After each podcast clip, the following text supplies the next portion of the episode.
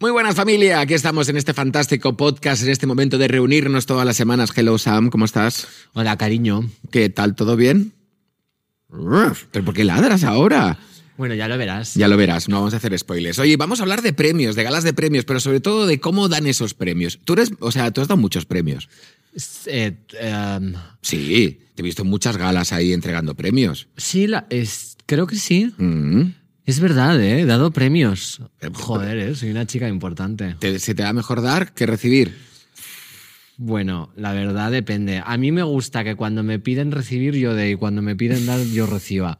Bueno, Siempre la vuelta a la tortilla. Siempre la vuelta a la tortilla. Ojalá tenemos que hacer un podcast de tortillas. de- Ay, bueno, estaría muy bien. Sí. O sea, pero cocinando una tortilla mientras tanto. Sí. Y- Así. Y, con una gallina que ponga un huevo. No, sí, Por cierto, ¿sabes que las gallinas cuando ponen huevos les duele un montón y gritan y sangran y todo? Yo creía que era como algo muy ameno para ellas. muy que- feliz, como una sí, cosa. como que... Voy a poner un huevo. Sí. Ay, claro, yo creía que era así, que ponían el huevo y, y estaban ya puestas. Y no, no, se tiran bastante rato y como... Bueno, que no sé cómo grita una gallina, ¿no? En el episodio de las tortillas lo descubriremos. ¿Cómo grita una gallina? Buena pregunta. Si alguno lo sabe, que lo ponga en los comentarios. aquí, huevo, cone. Bueno, oye, eh, tenemos unas invitadas fantásticas. Vamos a empezar este fantástico podcast, así que no sé si. No sé, empezamos ya, ¿no? Sí, digo lo mío. después de esto, después de esto, yo ya no sé qué decir. ¡Kikiriki! Dale al play. Co, co, co, co. He venido a, a hablar contigo de una cosa. Su señoría vendrá hoy a cenar. Y el viejo y la vieja. Vaya, esto es entrar en la alta sociedad. Ella vuelve a darle al piano, ¿no te da de entera? No, me gusta cómo toca Rose. Ah, bien, bien, compadre. Eh, ¿De qué se trata? ¿Qué, qué tienes en la mollera? A ver, Phil. Esto... A ver... Venga, suéltalo. Se trata de su señoría el gobernador. Y no se trata exactamente de su señoría, sino de la mujer de su señoría, la verdad. Pienso que a su señoría posiblemente no le importe tanto, pero a su esposa sí. ¿Qué? Por el amor de Dios, ¿qué? Bueno, es que me cuesta un poco decírtelo. Podría molestarle que acudieras a la mesa sin lavarte.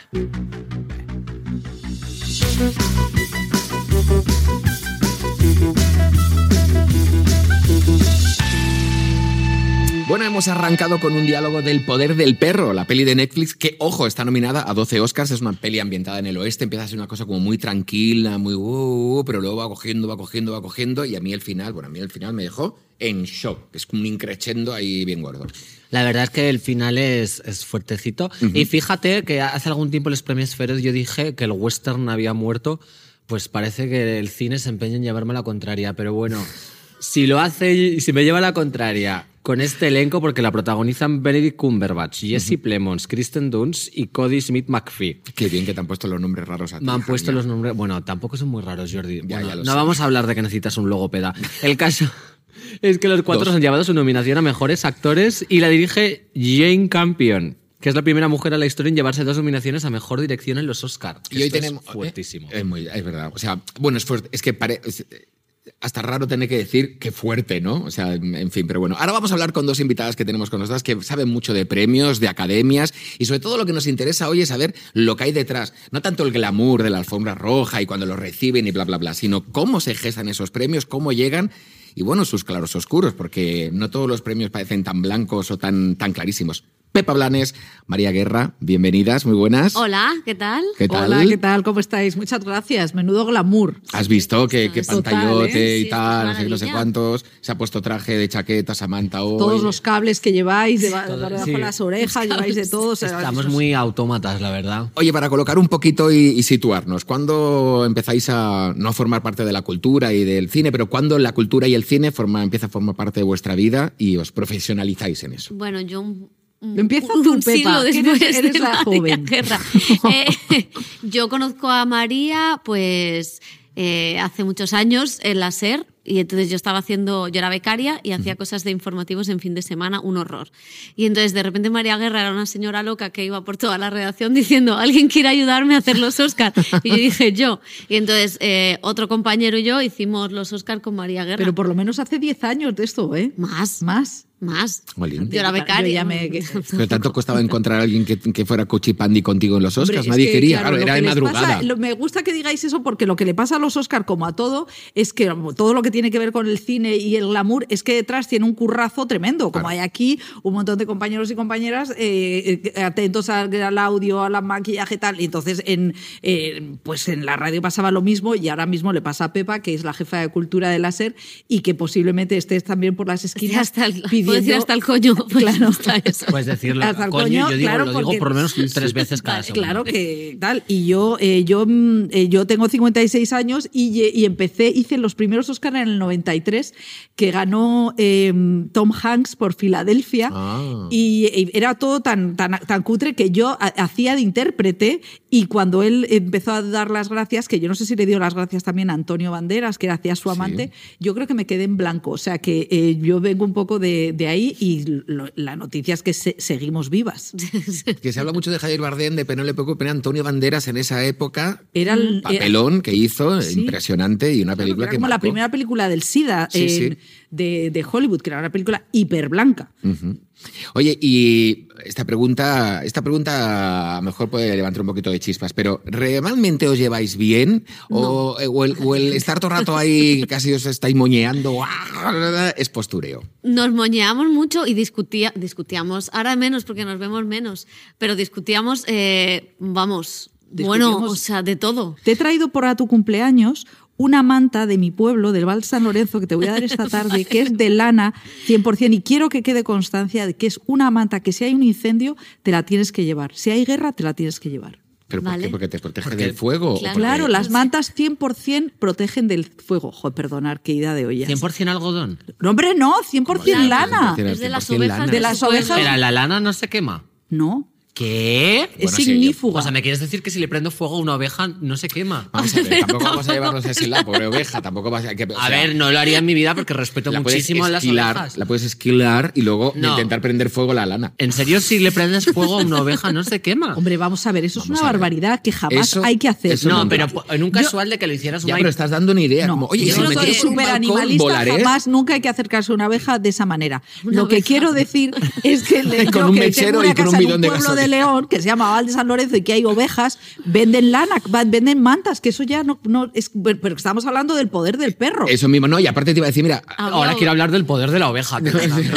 ella, va, ella va por su camino. Me encanta que hayáis un poquito hablado de cuál es vuestra relación a la hora de trabajar, no sé qué. No sé si sabéis que en la película esta del poder del perro, eh, el, el actor Benedict que, que interpreta a ese hermano un poquito más esquivo, que no acepta los cambios, etc, etc. o sea, que es tiene un una- cerdo, que me digas un poco esquivo. O sea, Benedict Cumberbatch es un auténtico hijo puta. Pues tú sabes que en el rodaje de la película creó esa, esa tensión con Kristen Dunst y eh, ni la quería ver, la miraba mal, la rehuía, para que cuando tuviesen que grabar esas escenas en las que hay una tensión muy chunga, fuera de verdad. Bueno, a mí lo del método me parece bien, pero a veces un poco pasarse. Fíjate que yo creo que yo lo habría llevado al extremo. Pero yo- eso es una opinión mía personal porque estoy acostumbrada a ver a tantos manipuladores psicológicos que lo que hizo Benedict Cumberbatch, no sé si era porque era en el oeste y todavía los hombres no habían pulido sus técnicas de manipulación psicológica o qué, pero me faltaba un puntito. Le encontré incluso a veces mm, bastante laico, sí. Pero, ah, Pepa, ¿no te parece a ti que es el tema de Oxford? Te- ah, porque él es un pijo de Oxford.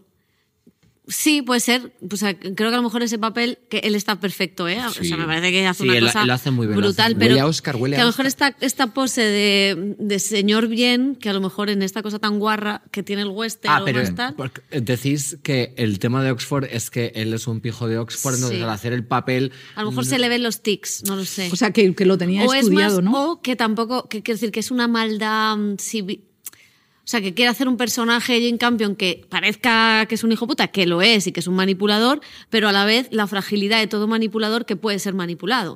O sea, como de- mm, detrás de un poder hay un contrapoder y ¿Ves aquí qué lista estamos. es la Eh, jodida? es- eso, está, eso está muy bien hilado. Y la- es verdad que la maldad que tiene es sibilina, sobre todo la escena en la que ella intenta tocar esa pieza en el piano y él empieza a tocar el banjo de una manera mucho más virtuosa y encima lo hace, se recrea muchísimo en eso y luego sigue silbando la misma melodía cada vez que la ve de una manera muy siniestra. Eso me pareció que estaba bien. Pero mm, a mí me falta un pelín más de maldad, pero es que yo soy una chica muy extremista. Pues os, aca- o- a- os acabó dando un poquito de pena. A mí me parece que Él. hay una, una frase que dice Kristen Dance de es solamente otro hombre que está muy bien visto como, eh, como, como él está acostumbrado a ganar. Y a mí me parece que es una película que, que revela la justicia poética, cómo eh, él, él piensa que tiene todo el sistema de su lado y, y cómo eh, su hermano, teniendo esa masculinidad más blanda, eh, pues se puede construir un mundo mejor. A mí me parece que es una película esperanzadora. No, yo pasa que hay, que hay un momento en la película, claro, no queremos hacer, o sea, la tienes que ver, o si, si no apagas el podcast Hace ahora, spoiler, hace vas a ir, no sé qué. Exactamente. No, claro, No poder hacer spoilers. Pero Ya un ha habido un tiempo suficiente Yo, estuve un para- momento que, claro, cuando saca el pañuelo y empieza así con el pañuelo, claro, yo estaba leyendo las iniciales y, y yo pensaba, es, es de ella, eh, no sé qué, y claro, cuando al final Hmm. descubres de quién son las iniciales, porque entra el chaval, abre la caja y ve, uy, bronco, bronco, bronco, y dices, oy, oy, oy, oy, oy, oy, oy, oy, oy, oy, oy, esto no me lo esperaba. Y es que, te lo juro, a lo mejor soy muy inocentón, pero me, me, me, me des- me descolocó. A mí sí me daba pena él, ¿eh? O sea, quiero Al final sí, a mí al final yo creo que él quiere reencontrar, o sea, quiere arreglar a lo mejor las cosas, no, ya Yo creo- María, sí. Yo, Samantha y yo somos bastante eh, duros, y- duras y no, no, no, no. A ver, No a mí, pena. a mí no, no me daba pena porque quiero decir, puedes empatizar con una postura tan agresiva como la suya porque al final nada es casual y cualquier acto violento viene de una base y es una consecuencia de un contexto. Y es verdad que el contexto de ese hombre era muy duro y le entendía por momentos porque él era como el vaquero tosco, recio, rudo, muy estoico, ¿sabes? Como chapada antigua que negaba el progreso de su hermano que era un vaquero pero más adinerado, más refinado, invitando al gobernador a su casa con su mujer que tocaba el piano, tal. Y al final él se sentía de menos. Pero no me da pena porque esto es algo que pasa mucho, ¿sabes? Y es eh, que a veces la gente se cree en el derecho de tratarte mal porque eh, tienen un complejo dentro que eh, eh, objetivamente no está ahí, que nadie te está haciendo de menos de manera eh, obvia ni literal, nadie te está eh, diciendo comentarios para hacerte quedar por debajo, pero como tú te sientes inferior, te crees que eso es la realidad que te envuelve y entonces te crees con derecho a contraatacar y en realidad lo que está quedando en, digamos, en lo que se ve por fuera es que tú estás siendo una persona muy hostil sin ningún motivo aparente, pero... No sé, a mí es que un vaquero guarro yo me cae genial. Hombre, Empatizo mucho. A mí me- esta película pienso, ¿qué le parecería a John Ford que era como el rey de todos los vaqueros? A mí me encanta que sea una película eh, partiendo de ese, de ese John Wayne, ¿no? que parece que es como el macho o que todo lo reina, y que en realidad es una grandísima trampa que yo creo que visualmente es maravillosa, que a John Ford no le gustaría porque él era un machista integral y que esta pel- película sabotea ese machismo integral, pero visualmente es eh, maravillosa y luego eh, es, es como que psicológicamente mm, destruye a ese personaje tan cabrón y da mucho poder a los Claro, demás. es que va a ser justicia para Jane Campion, porque decíais lo de los dos, las dos nominaciones. Jane Campion hizo una peli sobre el- con Meg Ryan, cuando Meg Ryan ya empezaba a mm, Sí, decaer, eh, sobre la sexualidad femenina, y claro, fue leída en Hollywood como ¿qué haces haciendo la sexualidad femenina? No se cuenta, no se habla. Y es una tía que estuvo muchísimos, muchísimos años sin volver a rodar una peli. O sea que, claro, es que vamos muy a tope con esta peli. Hombre, es que ella ganó en el 92, me parece, el piano, eh, eh, la, la Palma de Oro en Cannes, execuo, ¿no? que ni siquiera se la dieron sola. Eh, por supuesto, no le dieron Oscar, se lo dieron a Holly Hunter por el, el papel. Y esta siempre ha estado como diciendo, bueno, sí, aquí como una, una sensible haciendo películas antiguas. Y, es, y ahora, con sus setenta y tantos años, su pelo cano, eh, me parece como una vuelta maravillosa. Para mí es la película indiscutible de los, eh, de los Oscar, eh, porque es como la gran película de- del año y eso que ahora las películas tienen muchas dificultades en sacar, en sacar la cara. Y sería el segundo año que una mujer gana el Oscar, el año pasado fue Nomadland. La verdad es que yo la pondría obligatoria en los colegios. Ya, qué buena Nomadland, ¿eh? Enlazando con eso, Netflix ha llevado 27 nominaciones a los Oscar y destacan varias pelis como No mires arriba, Fue la mano de Dios, El poder del perro, Los Mitchells contra las máquinas. ¿Cuáles son vuestras favoritas? No hace falta que sean de Netflix, ¿eh?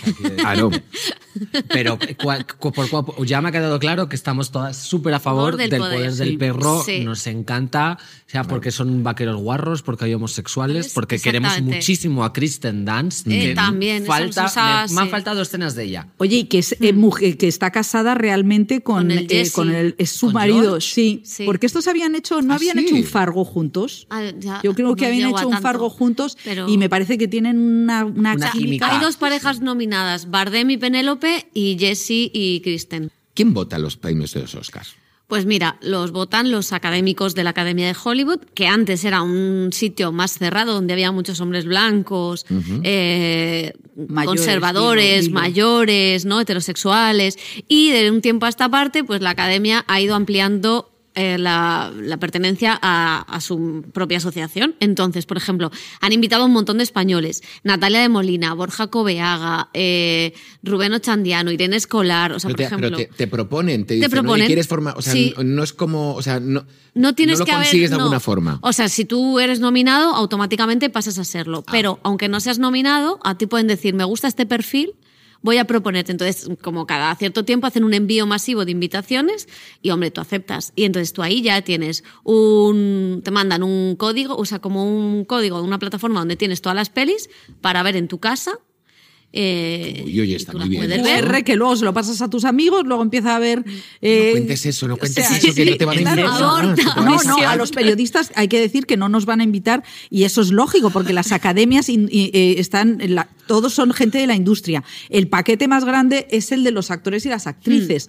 Por eso muchas veces la- los premios son películas eh, que tú dices no son demasiado de autor, son pel- eh, algún, pasa también como pasa en los Goya, que a veces dices, ¿cómo es posible que este año eh, el buen patrón haya tenido tal chorreón de candidaturas? Porque en realidad si los equipos más grandes... pues, Claro, es una peli de muchos actores. con- o con muchos técnicos. Se pues votan entonces entre ellos. Se votan a, quien me da trabajo. O Claro, sea, porque es que eso es lo que yo te quería preguntar. Se, se- se Yo- puede, espera, se puede, es lo- a lo mejor es la misma pregunta. Sí. Si, si tú eres nominada y por lo tanto perteneces a la academia y te corresponde la potestad de votar eh, en las candidaturas, puedes votar a la propia película a la que has trabajado. Y a ti mismo. Hombre, y a ti mismo, eso Te te puedes votar a ti. ¿Qué? Claro, Sí, claro, claro. Por eso de repente había momentos que. O sea, decían, Javier claro, Bardem entiendo que se habrá Nos votado a sí dijo, mismo. Pepa, sí, nos bueno, lo nos dijo. lo dijo que Se se, iba a votar a sí mismo. mismo. Claro.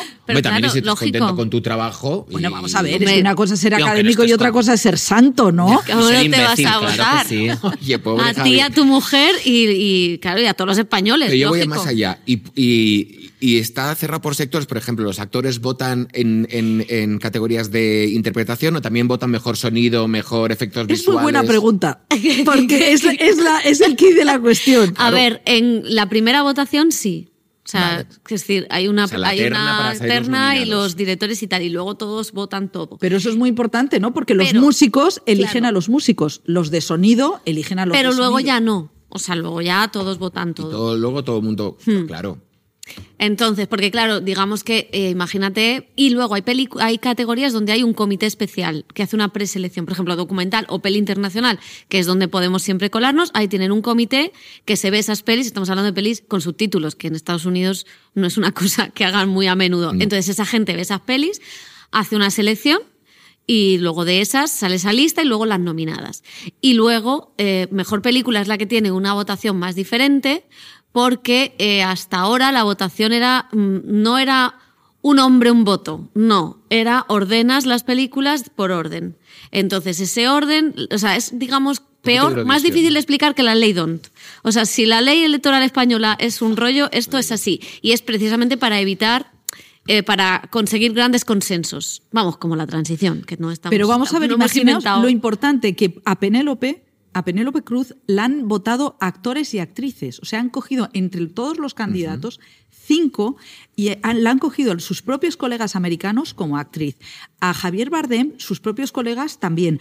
A, a Alberto Iglesias por la banda sonora eh, de Madres Paralelas la han votado a- como los mejores músicos, que es su tercera candidatura, Y, ta- y- y- y en el comité de cortos sí que eso es por Sí, comité. es como documental o tal, que hay un comité. Y de hecho nos contaban los cortometrajistas que están. Claro, la- imagínate cuántos cortos puede recibir los Oscar. Pues un huevo. Vale, Mm. pues van poniendo los, los cortos y entonces con una linternita, o sea, con un láser, y van diciendo, no, no, no, quita, siguiente, siguiente. Si se O sea, enciende el láser, es palmas. Palmas. Ay, entonces. por favor, pero eso parece un, un concurso de televisión con pulsadores. Parece el juego del calamar, qué miedo. Sí, venga, fuera, fuera, fuera. No, me parece muy Qué mal fuerte. eso. Yo lo que he leído es que en este año, aparte, Twitter juega un papel importante porque hay como la película. El voto del público, ¿no? Y, ¿En serio? Sí, sí, pero ojo pueblo. que está, está, por ejemplo, nominada Camila. Cabello por Cenicienta. O sea, que a ver si nos va a pasar un, con todo el respeto del mundo, pero nos va a pasar como un chiquilicuatra aquí en España, ¿no? Que de repente hay un troleo máximo, Forocoche se va a Estados Unidos y empieza ahí Mira, a- yo estoy harta.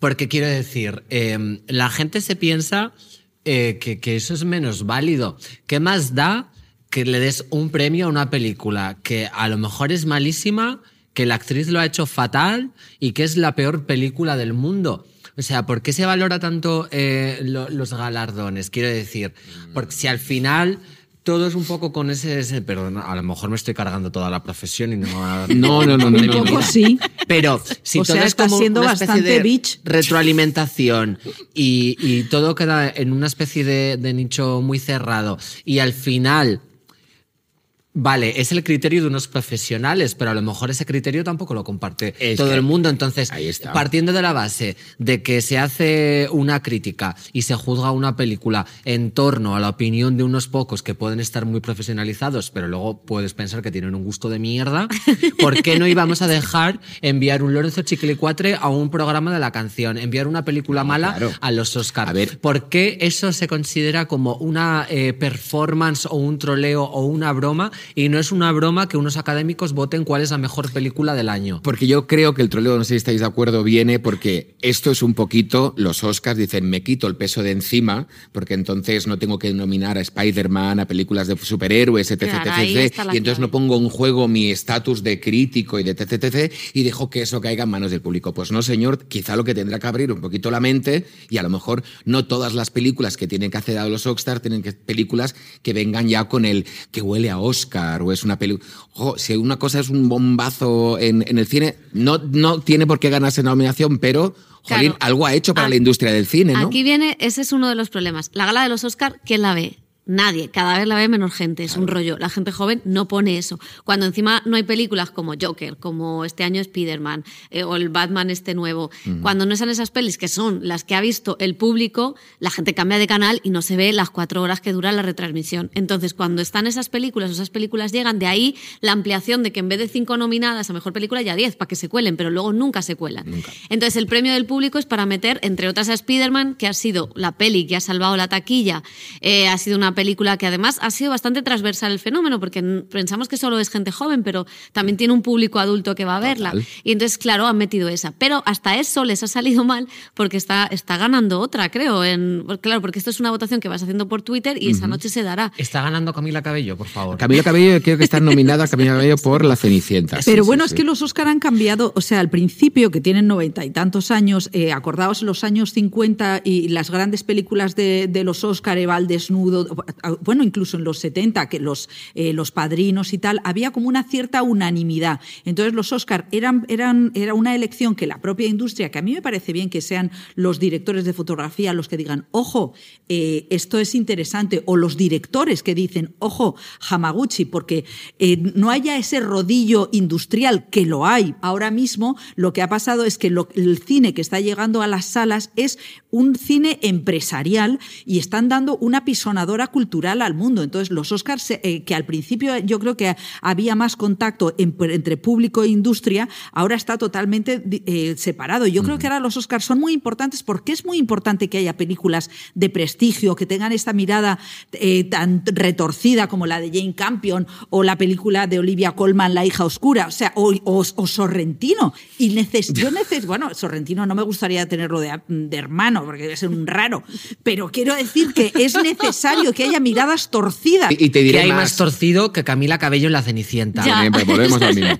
También te digo otra cosa. Eso ¿eh? sí que es el anticristo. O sea, sirve la también. Cenicienta es el anticristo. Yo siempre digo. cuento lo mismo. Mi padre, por ejemplo, cuando eran los Grammy, cuando terminaban los Grammy, al día siguiente se iba a un centro comercial muy famoso y compraba los discos que habían ganado los Grammy. Ay, y yo padre, qué rey. flipaba. Yo decía, papá, yo decía, hombre, si ha ganado un Grammy habrá que escucharlo, ¿no? Sí que es cierto que ahora no sé tanto, pero en su momento los Oscars lo que te daban es volver a poner esa película en cartelera y entonces decías, Y uy, se ha ganado también, 12 ¿eh? Oscars, hay que ir a verlo. Entonces, Parásitos lo volvió a petar Parásitos, después de. por ejemplo, de repente se puso claro. de moda cuando se lleva el premio mejor película. Y ahora que hay millones de películas en millones de plataformas, los Oscars son los prescriptores, son los que están diciendo, ojo, mira, y cuando tú coges las cinco nominadas, pues oye, es- yo estoy súper de acuerdo en que Kirsten Dunst, eh, no, Kristen Stewart, la película de Spencer, que a mí me parece un tostón porque no me interesa para nada Diana, pero ella está maravillosa. Te odio. Sí, pero bueno, pero ¿La has ella visto es un esta? trabajazo. ¿eh? ¿Has visto a esta Diana? No la he visto, pero la, eh, la quiero ver. ¿Cuál vi? Que era parecida. House of Gucci, que también es Ah, horrible. bueno, bueno, bueno. Pero, la, el pero, Lady pero Gaga Lady no está- está muy bien. Sí. no está nominada. Dejemos las películas en paz, que aquí no me he venido a hacer crítica de película. Vayamos a los- digo, está bien. No. está nominada. Vamos a los premios Es y, verdad, y- no se lo y- merecía, y no se lo dejamos merecía. Estados Unidos y nos vamos a nuestra country, a España, los Goya. Toma. Bueno, a mí me gusta llevar la contraria siempre, pero he de decir que los Goya me los vi de pe a pa Sí. con mi madre este año y a mí me gusta mucho ver las galas luego y es, es recibir un premio. Y despellejar, es que es lo Despellejar. mejor. Pero es verdad que es un poco pres- prescripción de, de- de poner el foco de mira a películas Claro. que son muy interesantes Mm. y que cada vez más yo tengo esperanza de que estén alejadas de esa cosa de retroalimentarse en la industria. Porque, por ejemplo, Shovel yo no sabía qué era. My Shovel es una, Es una película bonita, es una preciosa. muy Y la quiero, la quiero ver y la tengo en la lista porque lo vi los Goyas y dije, mira qué bien. Y que, y que- y que la gente sepa que hay cines donde ponen estas películas. Claro, ¿eh? Claro, muchos cines, en muchos sitios. La de donde Almodóvar la puedes ver en Netflix, porque también ahora, y que yo creo que lo han hecho muy bien algunas plataformas, han dicho, ojo, que las películas de Goya también están en la plataforma. Total. Entonces es la manera de reconectar con el público, porque es que si no, ¿qué hacemos con las películas? Las estrenamos y, la- y se mueren. O sea, es que hay Antiguamente que iban, estar... al, iban a, a- ¿os acordáis? Iban al VHS, ¿no? Sí. Y decía así, iban al videoclub y tú las cogías en el videoclub, ¿no? Para volverla a ver, era como esa, ese era el circuito y al final terminaban en venta. ¿No? Y al final era ese el circuito. Ahora ya no hay ni videoclubs, no sé qué, al final termina en plataformas que me parece bien, porque a veces tampoco tenemos ni el tiempo y a veces el cine también está bastante caro, ¿eh? Ojo, las cosas como son. Claro, y luego los carruseles de las plataformas eh, te están poniendo cada día una cosa. Pero, por ejemplo, la, eh, la película de Sorrentino, Fue la mano de Dios, es una película que hay que recomendar todos los días. Yo quiero ser académica de los Goya. Sí. ¿Cómo lo hago? Pues mira, hazte un corto. Ah, bueno, pero si tú ya has hecho cosas de cine, ¿no? Bueno, Mm, has no, participado. algún cameo y bueno, luego hice un especial navideño para una plataforma. No, con eso no te Pero nominan. con eso no me nominan. Samantha, Muy no. Pero mal. vamos a Pero ver. la, la- una canción de una película que es de. Marc Sí. Ferrer, de Corten, que ah, también hago un cameo, pero bueno, salgo tres segundos. Pero la banda sonora la canto yo, que es por España, y es, fue como candidata que no nominada a los Goya y a los premios Feroz. Pero llama a los Goya, a la academia, que está en Zurbano 12, porque tienes todas las hechuras para entrar. Ah, sí. Sí. Aquí Solo es con que te mismo. nominen ya puedes. A ver, a ver, las normas. No, en la academia Tienes que es que te industria. nominen o que hayas hecho, pues por ejemplo, X trabajos, un número, ahora creo que lo han ampliado, por ejemplo, los directores de fotografía, pues tenías que haber hecho cinco pelis, acreditar que habías trabajado en cinco pelis españolas, todo eso, y ya ahí podías pedir formar parte y que, te, que tu candidatura se, se tuviera en cuenta. Y es igual que los Oscars, puedes votar, ah, o sea, es el mismo proceso. eh, votas, mm, da igual, a mejor efectos especiales, Votan a mejor todo sonido. porque hay menos, hay categorías como son, a veces, eh, hace unos años eh, también se planteó, pero como por ejemplo en músicos o en sonido había muy poca gente, se consideraba que, que todo te- corría el peligro de que todo quedara entre muy poca gente, ¿no?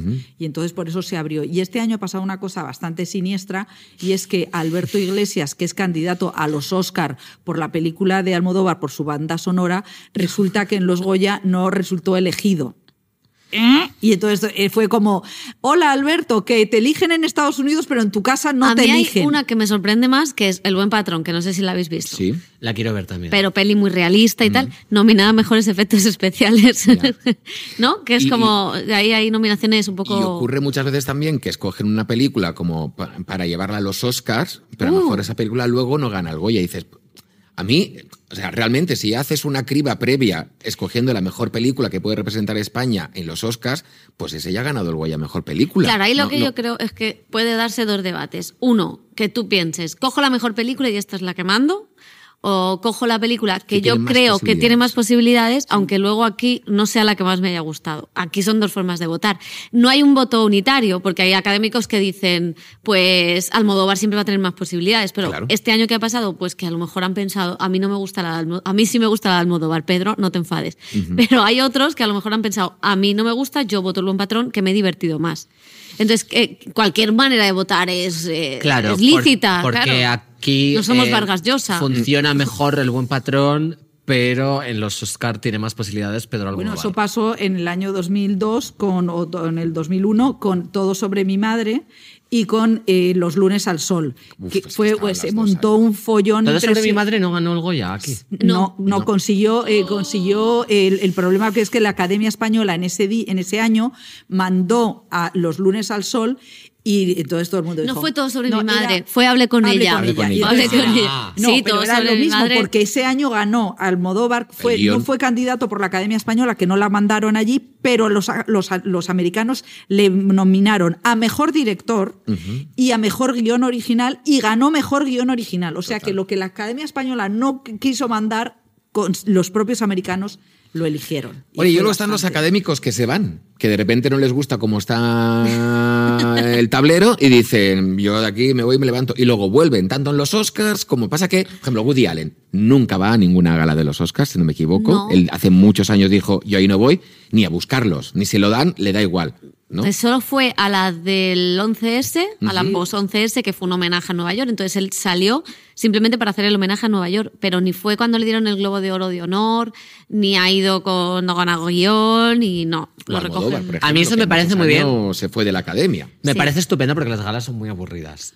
Bueno, hombre, pero Son muy eh, aburridas. es verdad Yo creo que, que, te- no, no se van porque la gala sea aburrida. No ¿eh? podéis decir que las galas no, se- no son aburridas. A ver, yo si soy director, me nominan Tú estuviste en una gala que fue divertidísima. La de los, los feroz. premios feroz. Claro. Pero fue divertida porque. Porque estabas tú. Porque estaba yo. Y, claro, es por eso. Pero eso es lo que piensan ellos, que sus galas son divertidas porque, eh, hombre, yo entiendo, en serio, que se vayan de las academias es súper chungo para, para, los, para los que son más pequeños. O sea, que yo creo que son unos actos de ególatras que no, no son muy recomendables. ¿Por qué son más chungos?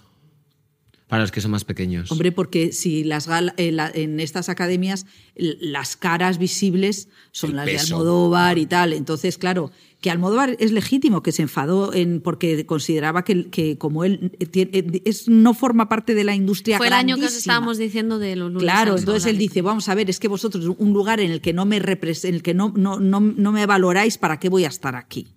Parece que sí, ¿no? Que parece que una gala ya de por sí tiene que ser más. O sea, los feroz, todo el mundo. Oye, esto, esto va a ser súper divertido. es como la gala gamberra, de hecho. Es porque hay alcohol en las mesas, es porque. Eso eh, ayuda, es- pero en la, en En la la tuya mía no hubo hubo. nada de alcohol. ¿No? Bueno, vamos a ver. Los Feroz, que yo soy presidenta de la Asociación de los Informadores Cinematográficos. Ahí está. Somos 234 periodistas eh, de, cine y tele. Y entonces es una cosa mucho más chusca. eh, y entonces es una. eh, y tiene también cine y series, tiene comedia y dramas. Y entonces es una cosa que, que es pues, más fresca porque somos periodistas. Y porque a lo mejor no tenéis eh, tanto, o sea, Claro, no tenéis no es que dar respuestas a claro. vuestras, porque claro, yo entiendo que, joder, yo soy de sonido, ¿no? Y he votado una cosa y luego me puede venir mi compañero de sonido y decirme, oye, tío, que no me has votado a mí, entonces hay un momento ahí, pero vosotros sois libres, sois periodistas, vais por ahí Bueno, y- pero luego entrevistas a, a todos.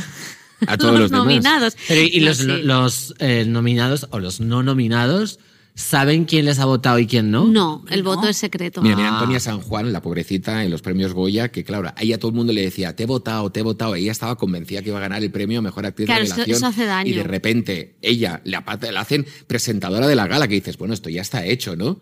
Y no se lo dieron. Pero Y- es que hay que decir, yo soy presidenta y le digo a todo el mundo que le he votado. Bueno, es normal. claro. ¿Pero por qué? ¿Qué signo María? ¿Qué, ¿Qué signo soy? Escorpio. Claro, una bicha. Pero dijo yo, por amor, digo, que, que te, Por te- qué amor. bien lo has hecho, te he votado.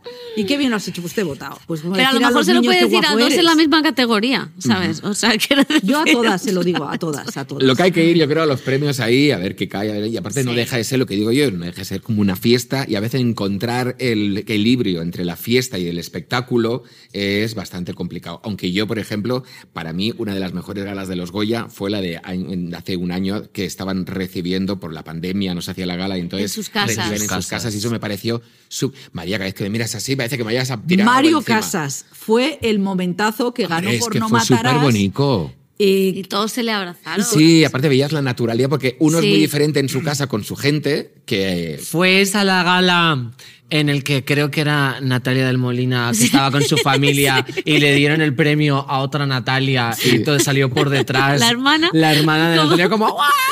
y ella Celia de Molina hizo como un sí, Natalie, no. se seña. No, se seña no. Natalie Poza. Poza. Natalie se seña. Oye, de todas las galas que habéis podido retransmitir o ver o vivir, eh, ¿os quedáis con algún momento especial? Dices, mira, a mí ese, ese, ese momento para mí fue un antes y un después de ser una gala. A mí, por ejemplo, la equivocación del sobre en los premios de los Oscars, cuando se dan a La La Land y, y sale el directo y dice, no, esto no, y aparte Bueno, eso- lo dijo ahí con un... Eso no siempre, sé- lo, siempre lo recordaremos porque nosotras en antena lo dijimos mal, claro, O lógicamente. sea, eso fue a las seis menos un minuto. Estábamos en la radio. Estábamos ¿no? en la radio. A las seis hay un informativo. Pi, pi, pi, pi. Artur Mas, porque era la época de Artur Mas. ¿Dónde Casi estará ese mato a señor? los de informativos. Eh, Y entonces era como Artur Mas, no sé qué. Bueno, pues han dado los caras no Nomadland y de repente empezamos a ver que sube gente al escenario. me dirá, ¿Qué está pasando ahí? Y había público en el estudio y una, una chica nos dice: Creo que no ha ganado la la, la, creo que ha ganado Moonlight. Y yo, sí, sí, venga, tenéis que desalojar. Y ya nos había llegado el siguiente programa. Hoy por hoy llega Pepa Buenos y entonces todos empiezan. Eh, Artur Mas va a comparecer, no sé qué. Y de repente nos estamos yendo por el pasillo y dicen: Que volváis, que volváis al que estudio. volváis, que algo pasa. Y entonces entonces, te dan paso de qué pasa. Y Eso, tú- eso y digo yo, y ¿no ¿qué te acuerdas que dijimos? Pues nos parece que es que Warren Beatty no lleva gafas. O sea, esa fue la cagada que en, lo- en el máster dábamos clases a los chavales de los máster y lo poníamos como la gran cagada. O sea, que nunca te puedes ir de una gala sin que todo quede cerrado y bien cerrado. Porque es como lo de irte del fútbol que al final meten un gol. Pues aquí fue el golazo. Y, y- y la verdad es que se portó muy mal Warren Beatty porque no veía, se lo pasó a Faye Dunaway y ella veía Pero menos. se todavía. equivocaron, ¿no? El PSOE se equivocaron. No, se equivocó el tío del. De No, no, estaba, había, eh, creo que había como eh, mejor película, o sea, como que estaban las dos o algo pasaba. No, que le eh, dieron el sobre de, de algo- Emma Stone. Pero creo que ella, ah, eso ponía eh, el Oscar Emma Stone. Entonces, claro, ya dijo Él- La La él Land. leyó La La Land y y no dijo, tendría "Esa que haber leído, película". el- no tendría que haber leído ninguno. Porque Emma Stone presentaba un premio. Era la prota de, de La La Land y creo que lo Que había ganó. antes y entonces, claro, se ve que se Ah. cambiaron las tarjetas o Y algo. aparte, Claro. si Tienes una audiencia millonaria, estás dando el premio más importante, pues tú le- tampoco te vas a Claro. parar a y discutir. entonces ese el otro, vi- el otro vio algo raro y dijo, no lo voy a yo a arriesgarme, que se arriesgue, Que que, se arregle lo haga esta. esta. Y entonces esta, pues dijo, Ojo, y muchas veces hablamos de los que recogen el premio, esos momentos, pero pocas veces hablamos de los que entregan premios, porque habría que dar un cursillo también a los que entregan premios. Sí. Yo estoy muy en contra de que les pongan guion, porque, jolín, son actores y de repente cuando tienen que interpretar un guion, están ahí... Ser de vestuario es muy importante porque tú te pones un vestuario y les hacen leer unas líneas estúpidas como. o Sí, sea, claro. es- por eso a mí me gusta más los feroz, porque... Son más frescos. Claro. Haz lo que tú quieras. Que Tienen guion, pero tienen muy buenos guionistas. Y muy buenas guionistas y lo hacen súper bien. Sí, bueno, claro, nosotros le damos el. eh, eh, intentamos que los guionistas o las guionistas. eh, pues, pues, es gente que tiene que ver con el humor y tal, y tienen libertad. O sea que además otra cosa es que nosotros no vamos en la primera de televisión española, que hay 4.000 filtros. Claro. O sea, esto eh, este año hemos ido, hemos ido en YouTube, En YouTube. porque somos mega pobres. Entonces vamos Bueno, pero oye, y os entonces da la que- libertad también Claro, de poder claro. hacer lo que queráis. Es que eso hay que tenerlo claro. Al final, a la hora de enfocar las galas y una, no una crítica, pero hacer una visión, hay que ver dónde lo hacen, por Sí. qué lo hacen, quién hay, quién no hay. Y claro, tú eres un presentador Claro. que seguro que tendrá ganas de hacerlo muy, muy bien, pero está ceñido a un guion, no puedo hacer. Y aparte, no se puede, no, o sea, no puede sacar los pies del tiesto porque entonces se lía parda. Es que es, impisi- es imposible vivir tan acotada. Bueno, yo quiero que me contéis anécdotas locas. Sí. Chifladuras, cosas guays, molonas que os hayan pasado. En entregas Porque, de premios. tío, yo ah, no os he traído yo, honestamente. No, yo no escojo a las invitadas. y esto me ha interesado mucho, pero yo quiero saber cotilleos, eh, eh, cosas bizarras que se hayan pasado. Bueno, Porque es en que realidad las la- la galas gracia- son, son bizarras, o sea, desde que tú crees que empiezan Ah, a las bueno, 10 de la vamos noche a- y tenemos que estar a las 3 Vamos de la a tarde. contar lo de los trajes de los coños. Ah, bueno, eso fue tremendo. A ver, eh, unos Goya, los Goya del Me Too. Entonces, eh, ay, no recuerdo el nombre del diseñador. Un diseñador Sí, español. pinta los que- trajes. Sí, pinta los trajes con los Qué eh, genitales. Con- con- sí, con pecho Pues aquí y- nos y con- pusimos dos trajes eh, con las pollas. Vale, pues vamos allí, hacemos el programa y. eh, Y entonces. Entonces eh, pero eh, eh, estaba Ernesto Sevilla y yo y estábamos Pepa y yo, íbamos a empezar ya el programa y de repente viene un compañero y me dice, me toca así, me dice, María, que se ha muerto tu suegro. Esto no lo va a escuchar mi marido, o sea que no pasa nada, yo lo puedo contar.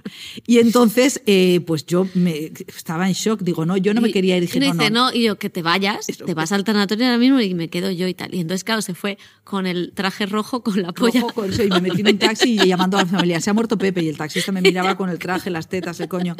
Llego a casa porque no era tanatorio, se murió en casa. Tuve que hacer la negociación con el de la funeraria, con mi coño rojo. El traje. Y eh, entonces nos sacó una pasta que te mueres.